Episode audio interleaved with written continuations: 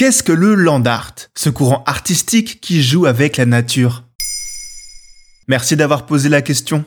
Tu as sans doute croisé au cours d'une randonnée ou lors de tes vacances des œuvres d'art qu'on dirait comme créées par Dame Nature. Des formes géométriques à n'en plus finir sur le sable d'une plage à Biarritz ou des sculptures formées de rochers empilés les uns sur les autres tout en beauté dans la forêt de Brumath. Ce ne sont pas le résultat de la magie de la nature ou le travail d'un ou une extraterrestre, c'est du land art.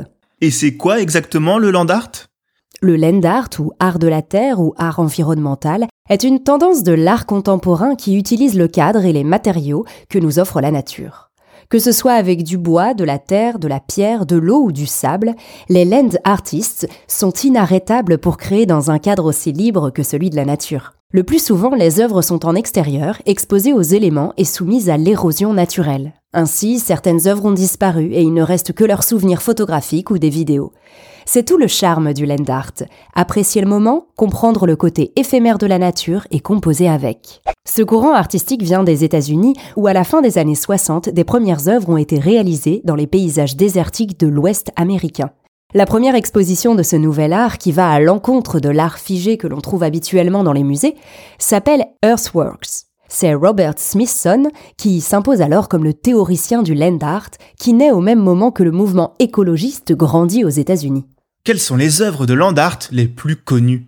Broken Circle de Robert Smithson est créé en 1971 à Emmen aux Pays-Bas. Il s'agit d'une jetée de sable qui tourne autour d'un rocher dans une forme ressemblant au symbole du yin et du yang. Cette œuvre grandiose de 40 mètres de diamètre est finalement devenue pérenne à la demande des locaux.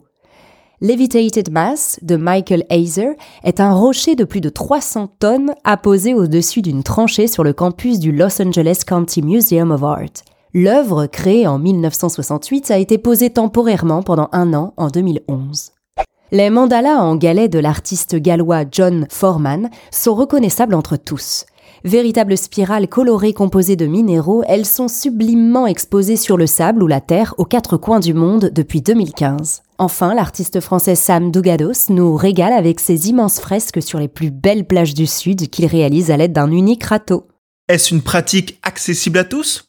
De plus en plus, le land art est enseigné auprès des enfants et des adolescents. Comme c'est une pratique artistique avec et dans la nature, elle s'inscrit dans une démarche de respect de l'environnement, en plus d'être à la portée de toutes et tous.